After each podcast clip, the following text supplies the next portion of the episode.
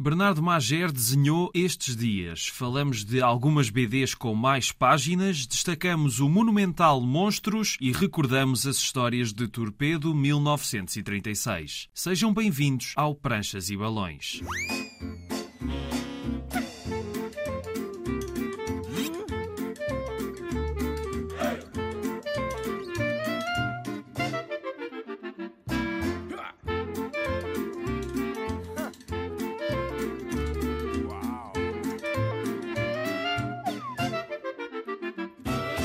Estamos para mais uma viagem pelo mundo da banda desenhada. Hoje falamos de alguns livros de maior dimensão e vamos destacar um deles, mas agora vamos conhecer o nosso convidado de hoje. Bernardo Mager nasceu em 1990. Trabalha como designer gráfico e dedica-se à BD há alguns anos. Começou por participar em alguns concursos e mais tarde desenhou a sua primeira obra de maior fôlego, Toti Negra, escrita por André Oliveira, uma história sobre a infância e a perda. Regressa agora com um novo livro em que é autor completo. Estes dias, que tem histórias que retratam peripécias do cotidiano e que dizem respeito à geração que anda hoje pela casa dos 30 anos, lidando com relações, crescer e problemas de comunicação. Ambos os livros muito se recomendam e estão editados pela Polvo. Falámos deles nesta conversa, que começou por se fazer uma retrospectiva e voltar 10 anos atrás no tempo para perguntar ao Bernardo se, na altura em que participou em alguns concursos, tinha outras expectativas em relação à BD. Na verdade, até foi um, um bocadinho uma justificação para eu fazer bandas desenhadas, porque okay. na altura não fazia nada a sério. Não, é? não vou ter profissional porque, porque não continua a não ser profissional mas não fazia nada a sério e foi, foi ir à Amadora ver os prémios amadores, não é? Aquilo era abaixo dos 30, acho eu. Sim, sim. E ver, olha, se calhar podia tentar para o ano concorrer. Ainda por cima foi um ano em que o tema era livre, portanto, particularmente interessante. E depois houve mais dois prémios pelo caminho que, que apareceram. Eh, na altura, o Unicomics, que, que, que já não existe, e um outro que era o Porto Saki, que foi uma coisa também acho que foi muito passageira. Mas sim, mas não tinha grandes, não tinha grandes expectativas. Sim. Expectativas. E, depois, e depois disso é que foi o, o Mário que, eh, da Kingpin e que, e que me convidou para participar no Super Pig para fazer a cor. Tu viste estes concursos como uma forma de te motivar a fazer banda desenhada. E depois disso, o que é que te motivou a fazer banda desenhada? Por exemplo, como é que acontece o Toti Negra? Porque se passaram uns aninhos. Passaram-se, passaram uns aninhos. Eu acho que aconteceu um bocadinho também por sorte. Conheci o André eh, numa tertúlia eh, de banda desenhada, na fase ainda organizada pelo Geraldo Dino. Depois, mais tarde, cruzei-me com ele nos prémios de publicidade, porque trabalhamos os dois uh, nesse meio. Ele perguntou-me o que eu andava a fazer nos últimos tempos. Eu disse que nada, mesmo nada. E então ele convidou-me para fazer o Toti Negra. Já tinha feito uma bandazinhada para Cais com ele, que ele, ele na altura fazia, escrevia as bandazinhadas da Cais. Sinto que o texto aqui, uh, no, no estes dias, há uma parte da história de novembro que eu achei muito interessante. Quando a personagem está a tentar lidar com o facto da relação acabar, não é? E a, a namorada, a ex-namorada sair da casa, ele diz que encontrou refúgio nos rituais e evitava a mudança através da repetição dos gestos cotidianos acreditando que se todos os dias se repetissem, se a monotonia do cotidiano se fundisse na nossa memória, tornar-nos-íamos inevitáveis permanentes.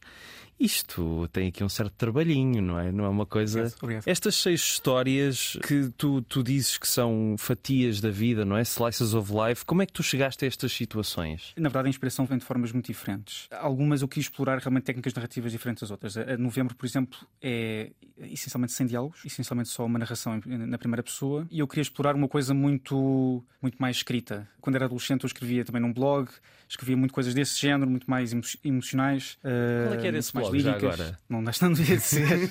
acho que não devia dizer. Aquilo acabou aos 16 anos. Acho que não Mas é... ainda existe por aí, é isso? Ainda existe, ainda existe. ainda existe mas não partilho. Eh, eu queria explorar um bocadinho isso. E queria pensar como é que eu podia trazer isso para a banda desenhada, porque na altura era só escrito. Mas por outro lado também queria explorar histórias que são histórias que eu gosto de ler, mas também histórias que eu gosto de ver. Que é, eu vejo pouco em Portugal um, um certo tipo de histórias que é o uh, Lost in Translation, o Sim. Her, o, filmes que eu, que eu gosto de ver, ou, ou também, ou também banda desenhada, uh, história, histórias deste género e queria contar esse género de histórias de uma forma até bastante uh, direta, porque eu acho que a forma como eu conto é bastante direta. Sim. Queria experimentar esse género de narrativas. A incomunicabilidade também, não é? Sim. E não pensei em referências para essas histórias, mas o Lost in Translation agora faz todo o sentido, sim. Pois, eh, várias delas, na verdade, são, e eu acho que acidentalmente, sobre faltas de comunicação, ou dificuldades de comunicação entre, entre os personagens, não é?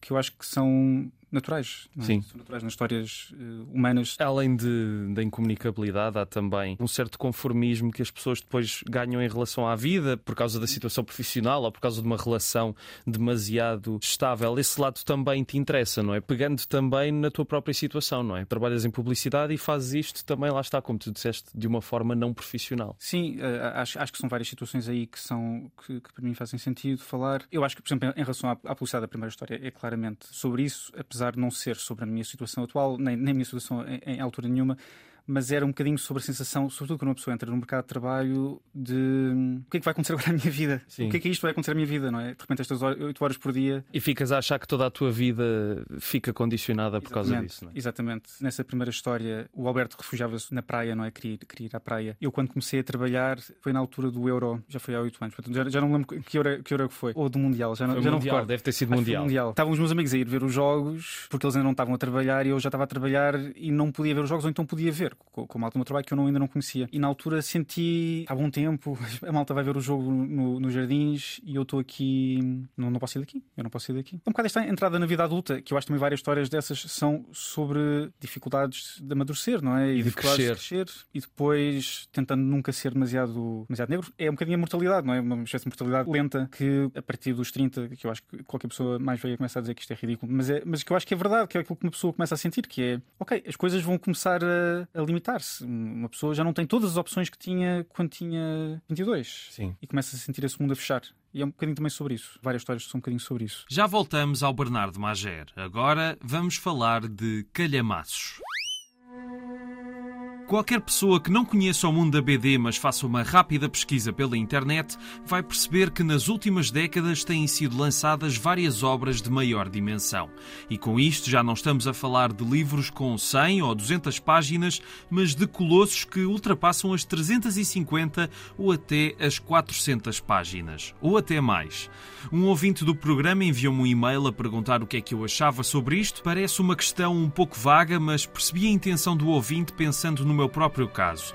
Hoje a novidade que vou destacar é um desses exemplos, é um autêntico calhamaço pesado e com cerca de 360 páginas. Costumo ler bastante em viagens de metro, mas levar um livro com para aí uns quantos quilos na mochila ao longo dos últimos dias deu aso a dores de costas e um desconforto que, à data em que gravo este programa, ainda não desapareceu por completo. Além disso, há outra questão envolvida nestas BDs maiores, que é o preço. É óbvio que quantas mais páginas tiver um livro, maior vai ser o seu preço, e então, num livro de BD, o caso ainda é mais notório. Portanto, obras de BD maiores são mais pesadas e mais caras. Em alguns quadrantes da BD há uma certa crítica à volta destas edições, parece que estão cada vez mais a impor-se como a forma de se contar uma história. Quem quer ser levado a sério tem de ter um calhamaço para apresentar, o que pode dar origem a narrativas que têm uma extensão maior do que deviam. Acredito que isto possa ser um problema, mas tem de ser analisado caso a caso, ou livro a livro. Mas algumas BDs de maior dimensão têm sido lançadas em alguns países de forma repartida. Há uma obra chamada A Bomba, de Alcante, Laurent Frédéric Bollet e Denis Rodier, que tem mais de 400 páginas e conta a história história da bomba atómica e que vai ser lançada por cá pela Gradiva em dois volumes em vez de um só. Outra obra emblemática, ainda inédita em Portugal, que se chama Berlim, de Jason Lutz, tem acima de 500 páginas. Será comportável para alguma editora lançar por cá uma obra desta dimensão? A não ser que seja em dois ou mais volumes. Enfim, ficam as questões no ar se há uma cada vez maior intenção de livros gigantes, se o valor comercial e o lado mais vistoso se sobrepõem à arte, porque há grandes histórias contadas em 100 ou 40 páginas, mas também em 500. Vale o que vale e, como disse, depende de cada caso. No caso de hoje, todas as páginas são merecidas, mas não recomendo a levarem o livro convosco para viagens. Monstros é a tal novidade de hoje, a obra monumental de Barry Windsor Smith, que chegou a Portugal graças a G. Floyd. Já lá vamos, porque agora voltamos ao Bernardo Mager e a estes dias. Estes seis meses, portanto, são três estações do ano, não há primavera aqui, foi propositado ou não? Eh, na, na verdade, foi, foi, completamente acidental. Que é. Não era suposto ser, ser mês do ano sequer. Não, não era, não, inicialmente não era. Como é que isso surgiu então? Mais ou menos a meio do livro, eu percebi que as histórias estavam completamente contidas em curtos espaços de tempo e que algumas delas eram bastante localizadas. Ou seja, havia uma sobre o ano novo e outra em que eles estavam claramente no verão. Estava sem, sem ideias para os títulos das histórias, sinceramente.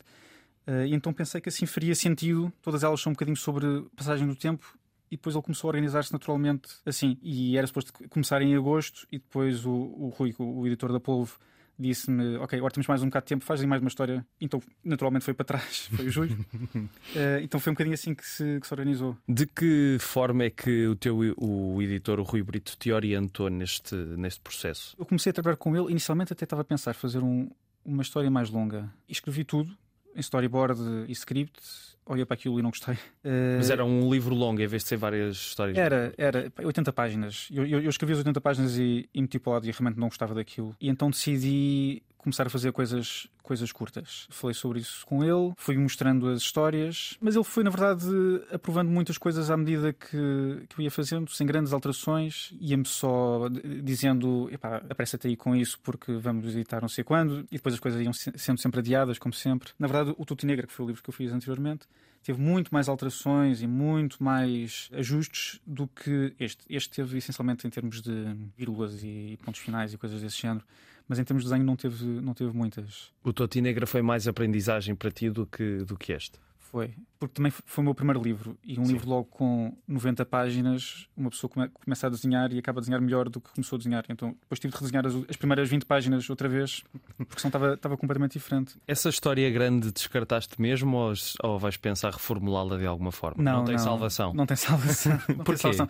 E nem tem interesse para mim. Aquilo era sobre coisas que eu acho que já não tenho, não tenho interesse em falar. Era mais, tinha mais coisas de ficção científica e eu também, também gosto de ler, mas acho que neste momento não era aquilo que me, que me apetecia escrever. Neste sentido naquela altura e hoje é, não faz. É, exatamente. No Festival de, de BD de Beja, onde vi a apresentação do livro, tu falaste que estes dias levaram cerca de quê? dois anos a serem feitos. Sim. E, e houve uma coisa que tu, tu disseste que eu achei muito engraçado: que depois mandavas o livro a amigos teus para lerem e que eles, meia hora depois ou 45 minutos depois, já, já li. Ficas um bocado frustrado com isso, pelo facto de dois anos de vida poderem ser resumidos em tão pouco tempo. Fico e não fico, não é? Que é, às vezes é um bocadinho frustrante. Já me aconteceu estar eh, em filas de autógrafos para autores, tinha acabado de comprar o livro, li o livro na fila do autógrafo.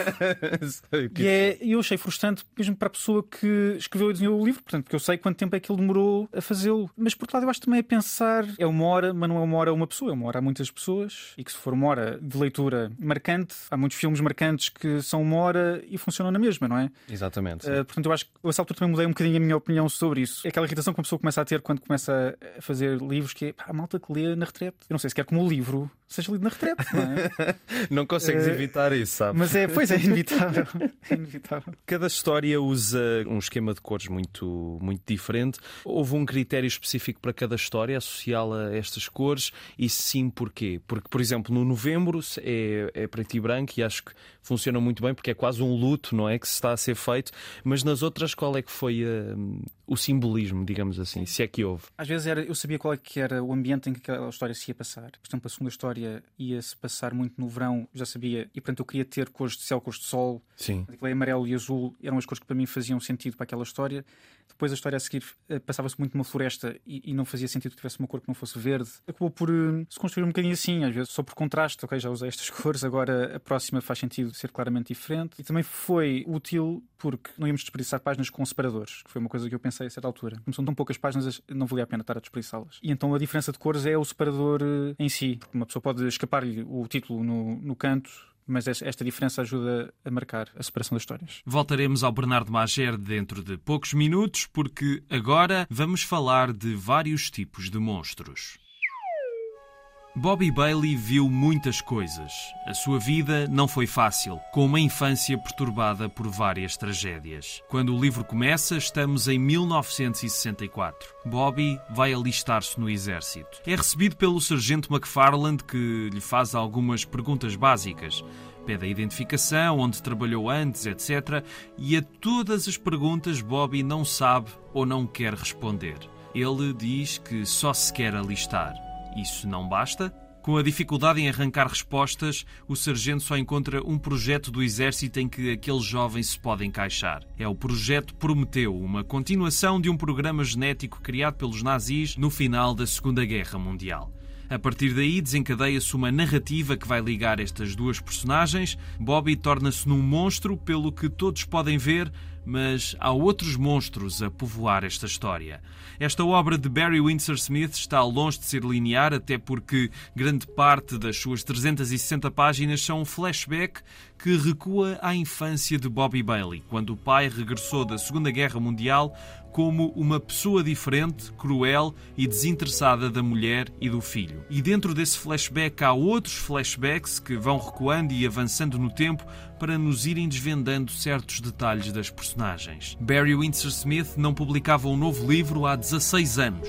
A sua carreira, com mais de 50 anos, inclui personagens como Conan o Bárbaro, Wolverine e obras mais pessoais para a editora Fantagraphics, como o díptico autobiográfico Opus. Este Monstros é daquelas obras que levam uma vida a serem feitas. Demorou muito a ser construída e desenhada, mas valeu a pena quebra constantemente ideias feitas de narrativa e de desenvolvimento de personagens a cada momento e com coisas aparentemente insignificantes, o autor consegue sempre surpreender-nos. Se Monstros é uma história que lida com monstros físicos e psicológicos, é também uma história sobre vários tipos de dor. A dor de um homem que é confrontado com os horrores da guerra, a dor de uma mãe angustiada, a dor de um filho que é testemunha de vários momentos de violência e que é sempre um pária, e a dor de um polícia, Jack Powell, que se apaixona por quem não devia. Nesta BD, o horror gera violência e não é para pessoas com estômago leve. Há certas páginas que são difíceis de engolir, mas esta BD não tem só violência, há momentos emocionantes e maiores do que a vida. Esta é uma daquelas bandas desenhadas imperdíveis, monstros, é uma grande tragédia em que ninguém está a salvo do pior da humanidade. A sinopse é certeira em descrever o livro como um retrato íntimo de indivíduos que tentam recuperar as vidas que lhes foram roubadas. Toda a história gira à volta disso e da forma como as coisas podiam ter sido diferentes e daqueles pequenos momentos que fazem com que tudo na nossa vida se altere para o melhor e para o pior. Barry Windsor Smith desenhou esta obra a preto e branco com uma técnica de lápis e tinta que é espantosa. Sentimos todo o trabalho e todo o amor do autor metido na feitura deste livro. Nota também para a planificação das sequências excepcionais nos momentos mudos e intensos, mas que também consegue ser equilibrada quando há mais diálogos ou uma catrefada de informação para assimilar. E como vamos sempre descobrindo coisas novas sobre os personagens, Monstros vai ganhar certamente com uma segunda leitura em que interpretaremos tudo de outra forma e também descobriremos certamente mais coisas pelo meio, graças à complexidade que Winsor Smith conseguiu inserir nesta grande narrativa. É para já um dos grandes lançamentos deste ano e não tem quaisquer gorduras. As 360 páginas da obra são essenciais e está editada em Portugal pela G. Floyd. Hoje terminamos a falar de Luca Torelli, um dos mais famosos gangsters da banda desenhada. Mas antes disso, fiquem com mais alguns minutos de conversa com o Bernardo Mager. Vamos falar do Toti Negra. É uma belíssima primeira obra também, de grande folgo. Tu e do, do André Oliveira, o argumentista, foi pintado de uma forma muito diferente, não é? Do estes dias. Houve algum método tradicional envolvido no meio ou não? Não, ou foi tudo não. digital também Foi, já? foi, foi tudo digital. E até os meus desenhos para o Toti Negra são ainda mais simples do que os que eu fiz para estes dias. Desenho um storyboard e depois desenho a prancha em A2, tiro uma foto com o telemóvel e passo aquilo para o computador e, e depois desenho tudo por cima. Ou seja, Ok. Aproveito zero, zero do que está desenhado no A2, é só, é só uma guia. E na Toti Negra. eh, Por acaso não sei porque eh, em algumas páginas, não sei se é da impressão ou não, dava-me a ideia que fosse pintada à mão, mas pronto, olha. eh, Pois, eu enganei bem, enganei bem.